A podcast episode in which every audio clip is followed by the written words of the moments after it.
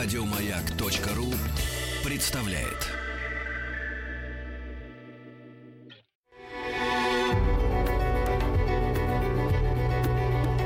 Много букв.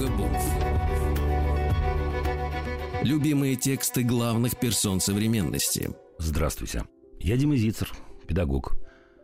И сегодня мы с вами будем читать одного из самых моих любимых писателей, которого зовут Хорхе Луис Борхес.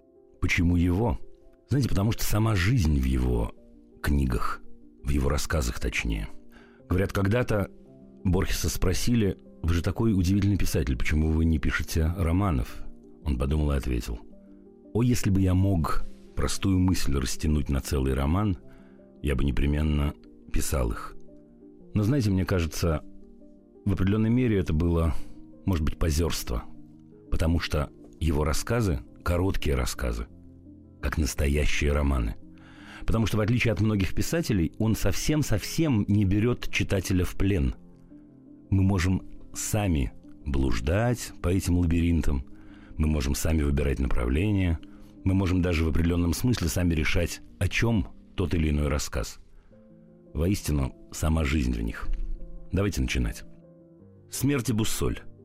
Мандии Малина Ведя.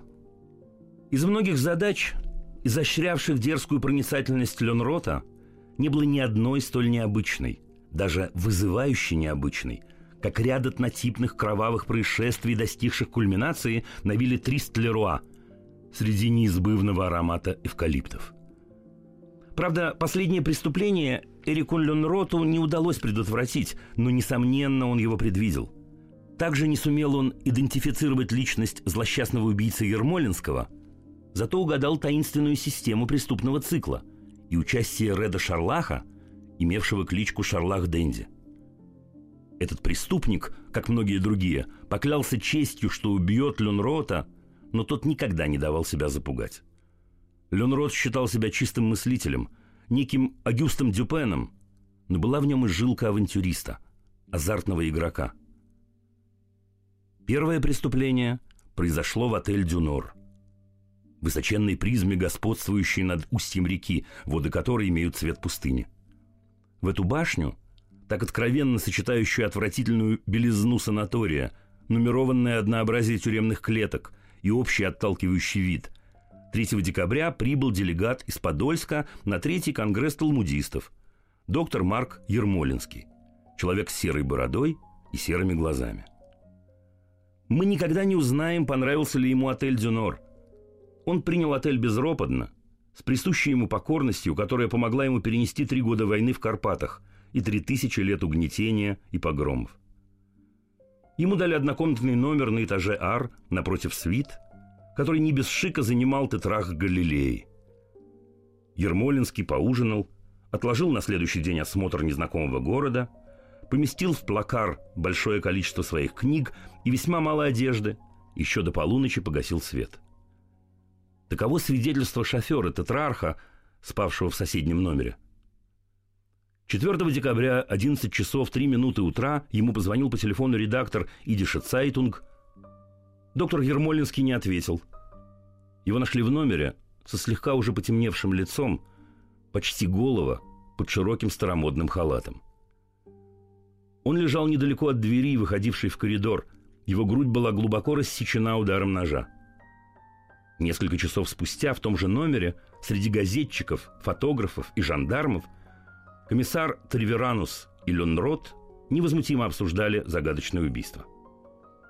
«Нечего тут мудрить и строить догадки», — говорил Триверанус, величественно потрясая сигарой.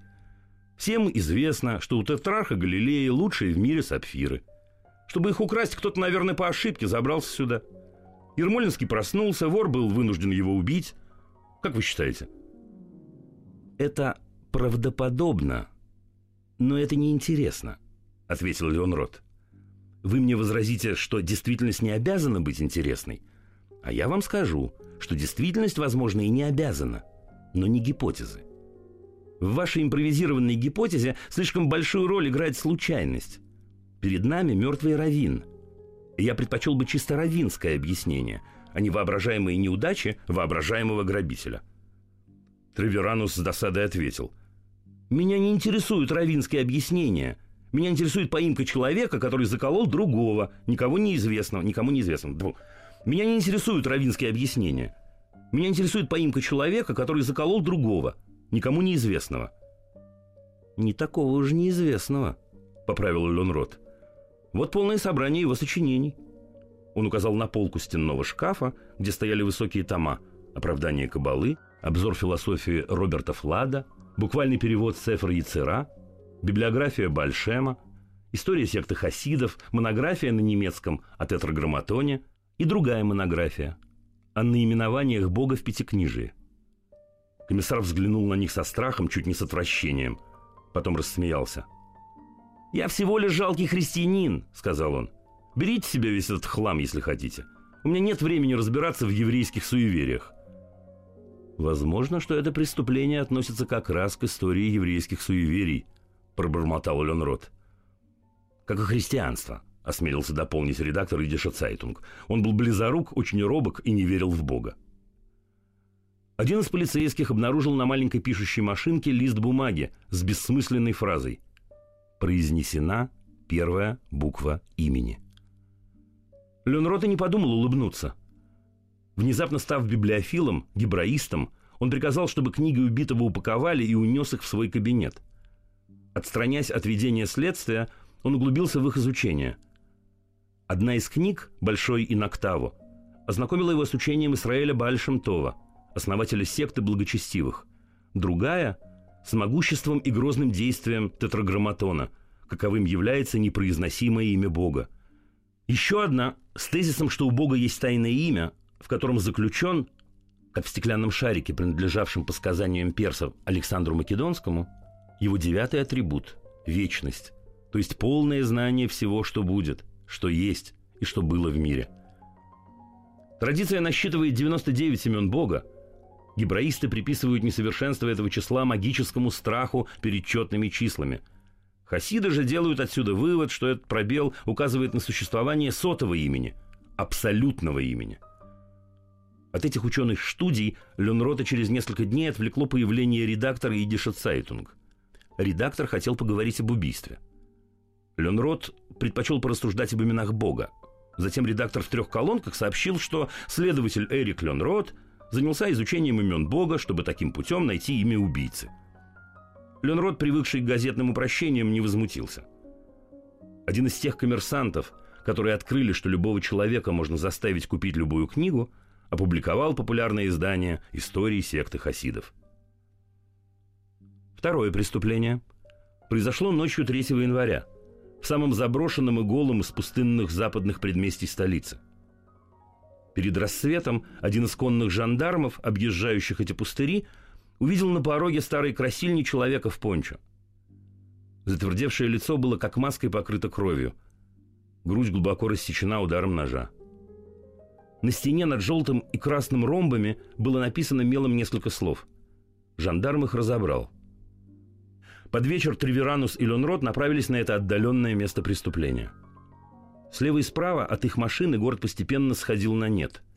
Все огромнее становился небосвод, дома все меньше привлекали внимание.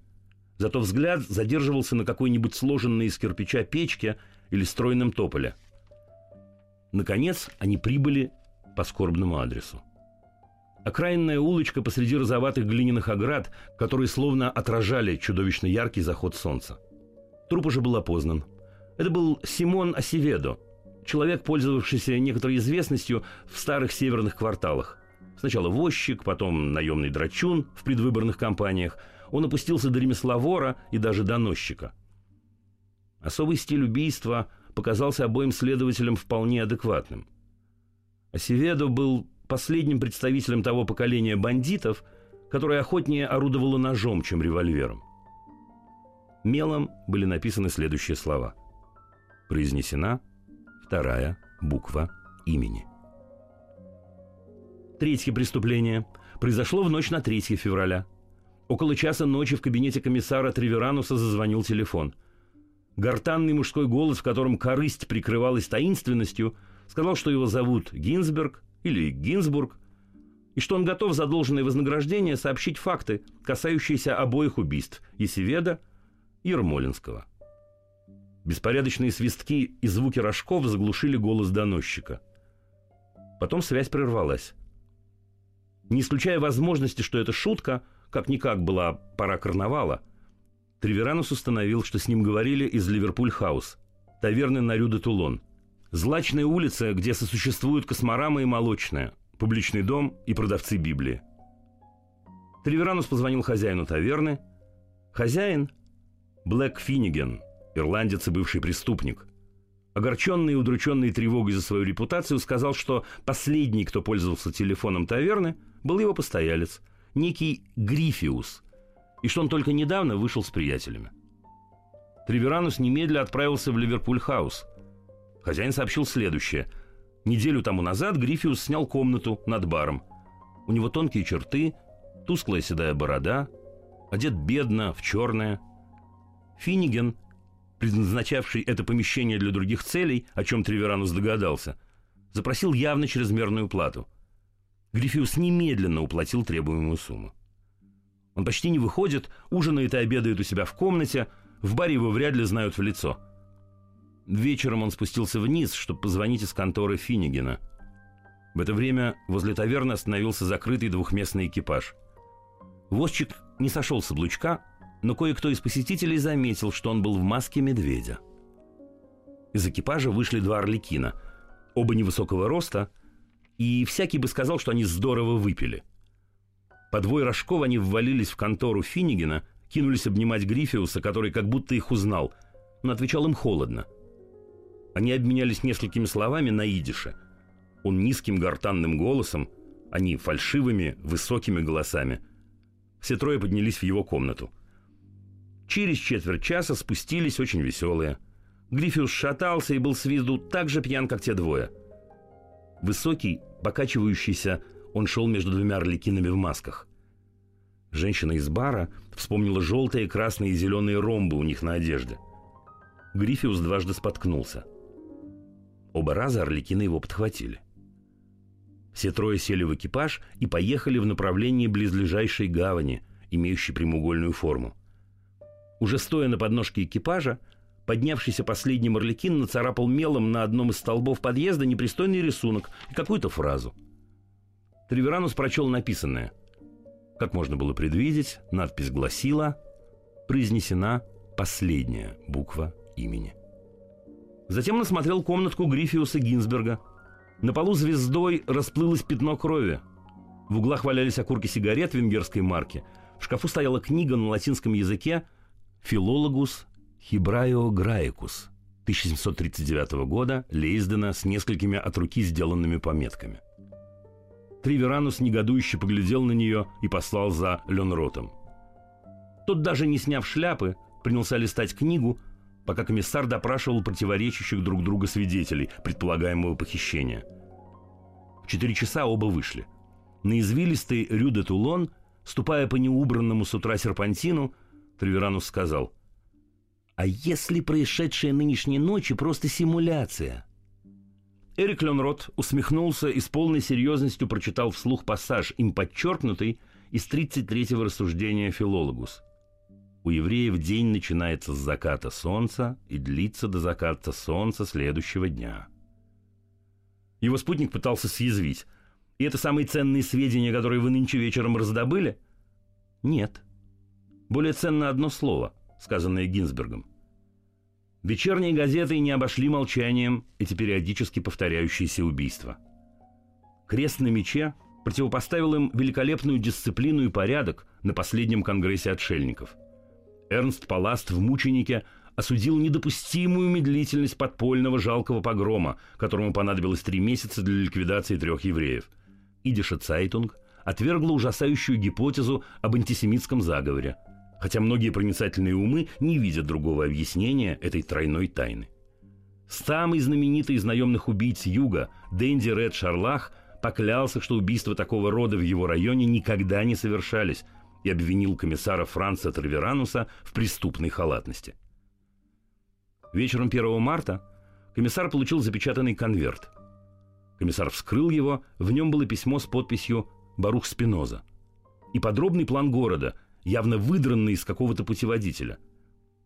письме предсказывалось, что 3 марта четвертое убийство не совершится, ибо красильня на востоке города, таверна на Рю-де-Тулон и отель «Дюнор» были идеальными вершинами мистического равностороннего треугольника. Красными чернилами на плане была показана правильность этого треугольника. Траверанус безропотно прочитал это доказательство «Демор геометрико» и отослал письмо и план Ленроту домой. Такую бельберду только ему и разбирать. Эрик Ленрот внимательно изучил присланное. Три указанных точки действительно находились на трех равных расстояниях. Симметрия во времени – 3 декабря, 3 января, 3 февраля. Симметрия в пространстве. Вдруг он почувствовал, что сейчас разгадает тайну. Это интуитивное озарение дополнили компас и бусоль. Он усмехнулся, произнес слово «тетраграмматон», недавно усвоенное, и позвонил комиссару. «Благодарю», — сказал он, — «за равносторонний треугольник, который вы вчера мне прислали. Он помог мне решить задачу. Завтра же, в пятницу, преступники будут за решеткой. Мы с вами можем спокойно спать». Стало быть, они четвертое убийство не замышляют? Именно потому, что они замышляют четвертое убийство, мы можем быть вполне спокойны. И Рот повесил трубку. Час спустя он ехал в поезде южных железных дорог по направлению к заброшенной вилле Тристлеруа. На южной окраине города, о котором идет речь, протекает грязный ручей с мутной глинистой водой, полный отбросов и мусора. За ручьем находится фабричное предместье, где под крылышком своего главаря-барселонца процветают наемные убийцы. Ленрот усмехнулся при мысли, что самый знаменитый из них, Ред Шарлах, все бы отдал, чтобы узнать о его тайной поездке. Севеду был дружком Шарлаха. Ленрод предположил возможность того, что четвертой жертвой будет Шарлах. Затем он ее отверг. В принципе, он задачу решил. Конкретные обстоятельства, факты, имена, аресты, физиономии, судебные и тюремные подробности его теперь почти не интересовали. Ему хотелось погулять. Хотелось отдохнуть после трех месяцев, проведенных за столом в изучении дела – он рассудил, что объяснение убийств содержится в анонимно присланном треугольнике и в одном пылью древности покрытом греческом слове. Тайна была для него ясна, как кристалл. Он даже покраснел, что ухлопал на нее сто дней.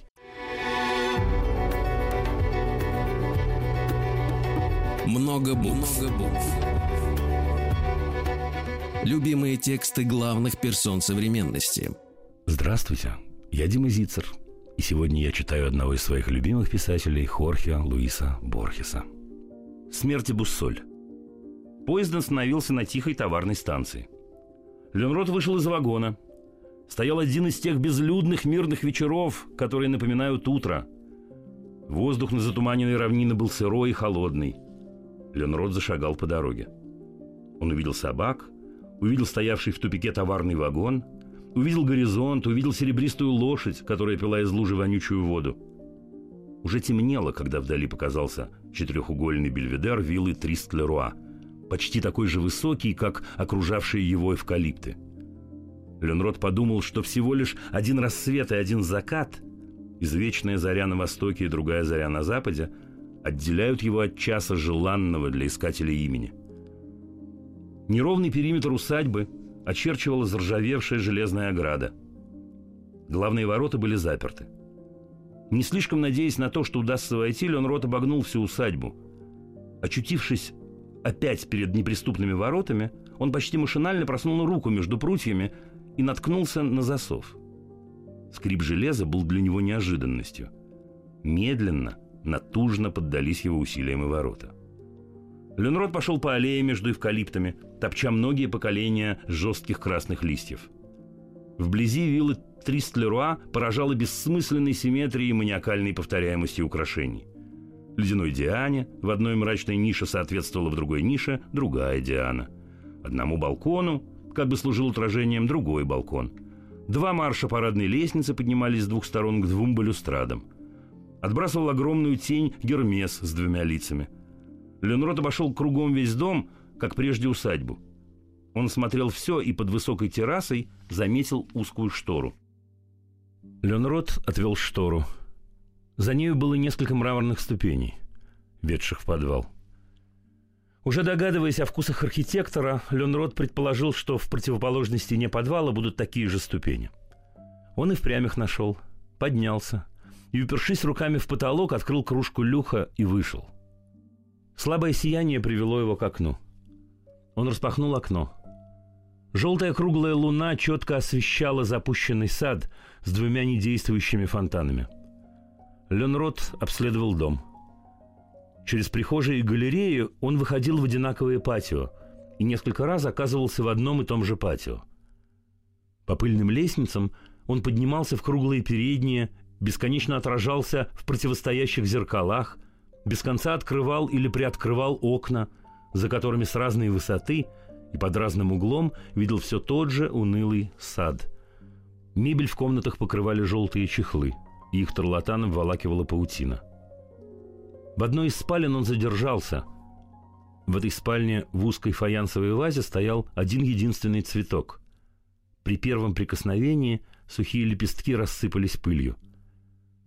На третьем и последнем этаже дом показался Ленроту беспредельным и все разрастающимся. «Дом не так уж велик», — подумал он.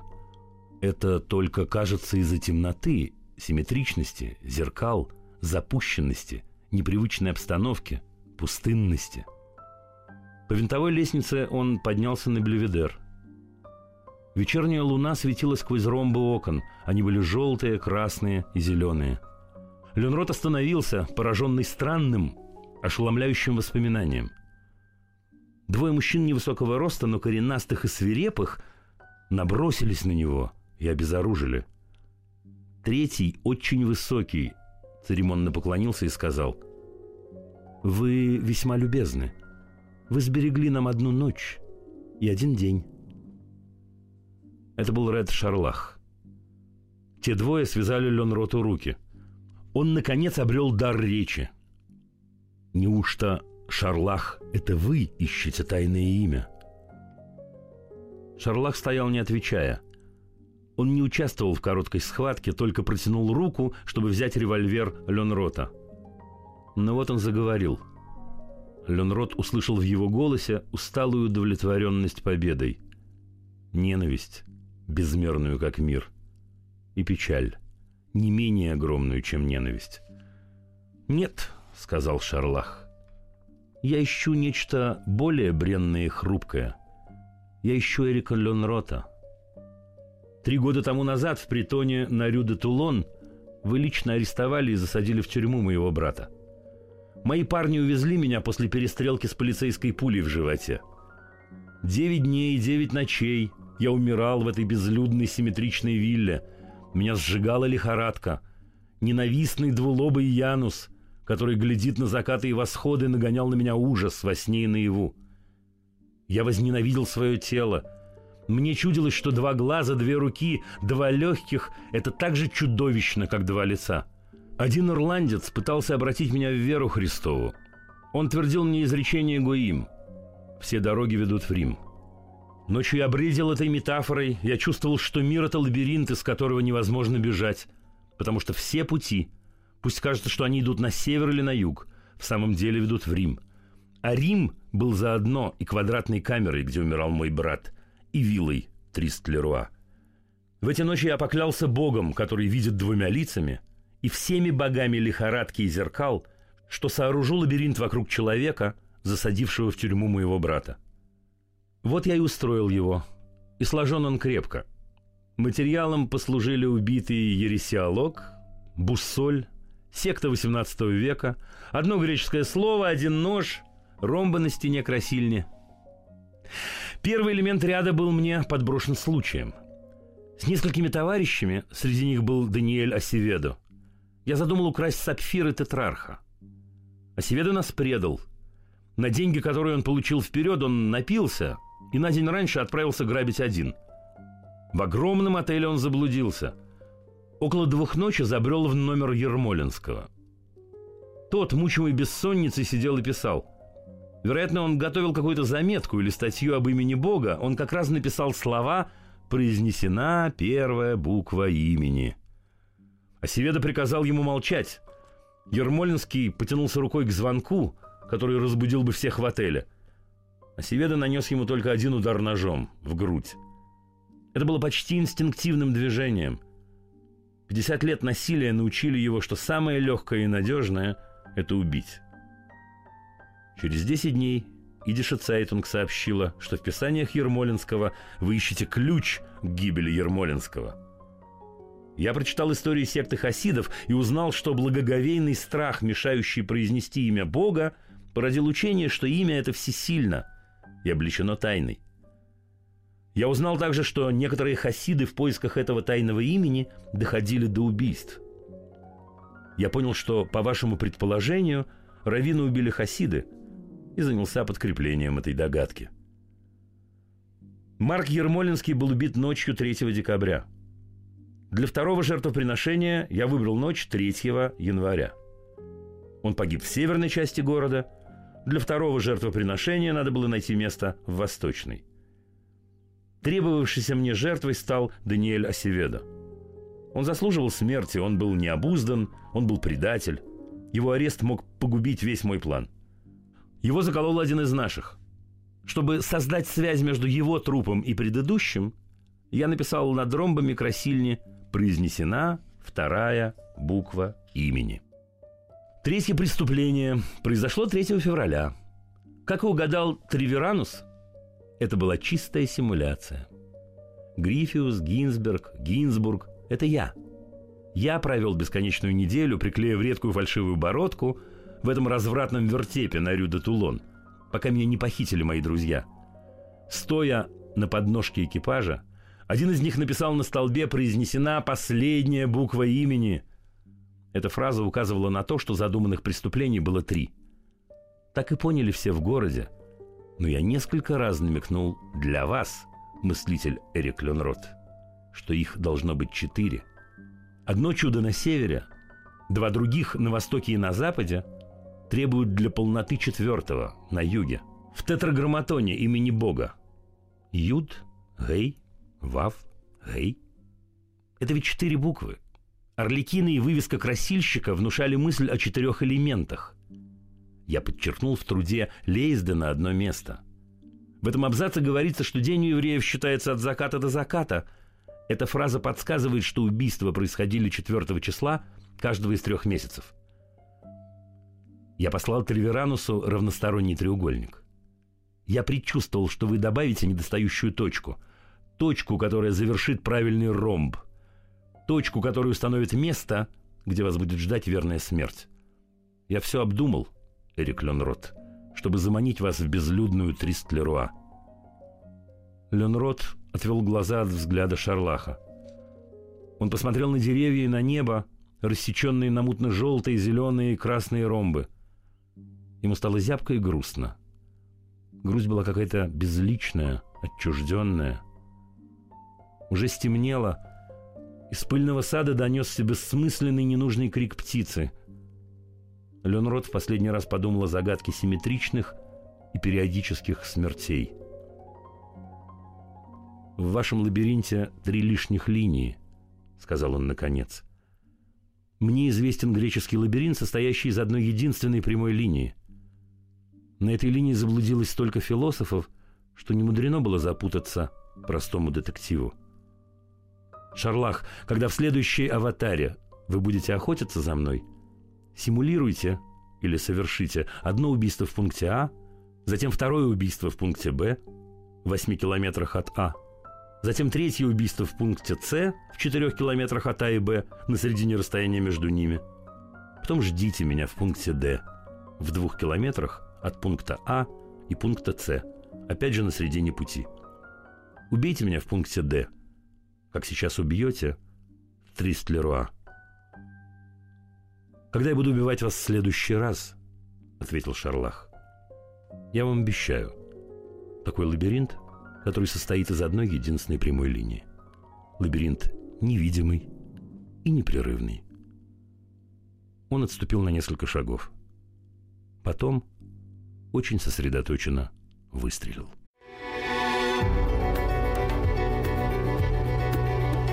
Много букв. Много букв.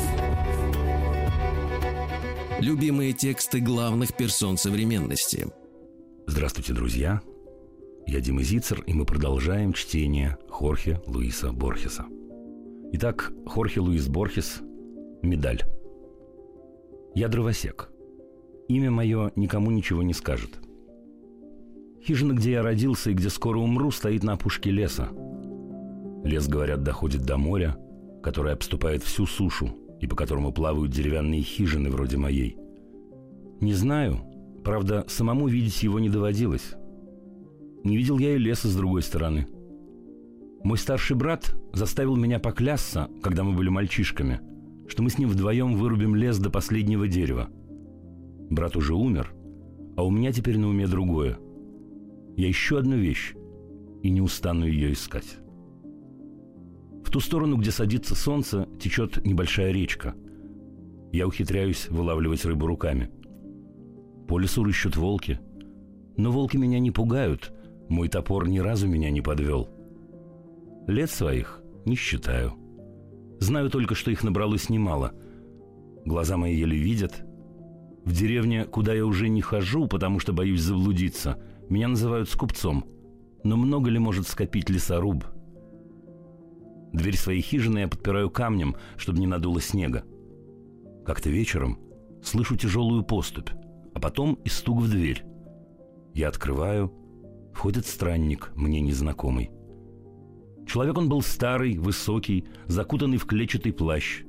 Лицо перерезано шрамом. Годы, казалось, его не согнули, а только силы придали.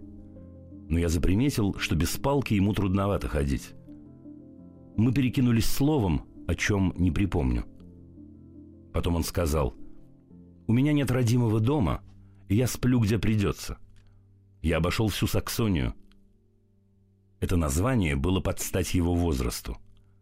Мой отец всегда говорил о Саксонии, которую ныне народ называет Англией. У меня были рыба и хлеб. За едой мы молчали. Хлынул дождь. Я из шкур сделал ему постель на голой земле, в том самом месте, где умер мой брат. Как наступила ночь, мы уснули. День уже засветился, когда мы вышли из дома. Дождь перестал — и землю покрыл свежий снег. Палка выскользнула у него из руки, и он велел мне ее поднять. «Почему ты командуешь мною?» — спросил я его. «Потому», — отвечал он, — «что я пока еще король». Я счел его сумасшедшим, поднял палку и дал ему. Он заговорил изменившимся голосом. «Да, я король Сиггенов. Тысячу раз я приводил их к победам в тяжелых сражениях. Но час мой пришел, и я потерял королевство. Имя мое Изерн. Я из рода Одина. «Не знаю Одина», — сказал я, — «и почитаю Христа». Будто не слыша меня, он рассказывал дальше. «Я брожу по дорогам изгнания, но пока еще я король, ибо со мной медаль. Хочешь ее увидеть?» Он раскрыл пальцы костлявой руки, но там ничего не лежало. Ладонь оказалась пуста — только тогда я припомнил, что его левый кулак денно и нощно был сжат. Он сказал в упор, посмотрев на меня, «Ты можешь ее потрогать». Я с опаской тронул пальцем его ладонь. И почувствовал что-то холодное, увидел сверкание. Рука его быстро сжалась в кулак. Я молчал. Тогда он медленно стал растолковывать мне, будто ребенку. Это медаль Одина у нее лишь одна сторона. Но кроме нее нет ничего на свете без оборотной стороны. И пока эта медаль у меня в руке, я остаюсь королем. «Она из золота?» — спросил я. «Не знаю. Это медаль Одина. С одной единственной стороной. Тут меня обуяло желание заполучить медаль. Если бы она стала моей, я выручил бы за нее гору золота и стал королем — я предложил бродяге, которого до сих пор ненавижу. У меня в хижине спрятан сундук, набитый монетами. Они золотые, блестят как топор. Если отдашь мне медаль Одина, я дам тебе сундук. Он твердо сказал, не желаю. Тогда, сказал я, иди-ка своей дорогой. Он повернулся ко мне спиной. Удара топором по затылку хватило даже с избытком, чтобы он пошатнулся и тут же упал но при этом кулак его разжался, и я увидел в воздухе светлую искру. Я сделал топором пометку на дерне и потащил труп к реке, которая раньше была поглубже. Туда его и столкнул. Возле дома я начал искать медаль, но не нашел. Все эти годы ищу ее и ищу.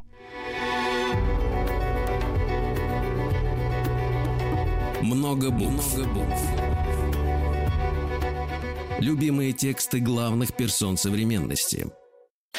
Еще больше подкастов на радиомаяк.ру.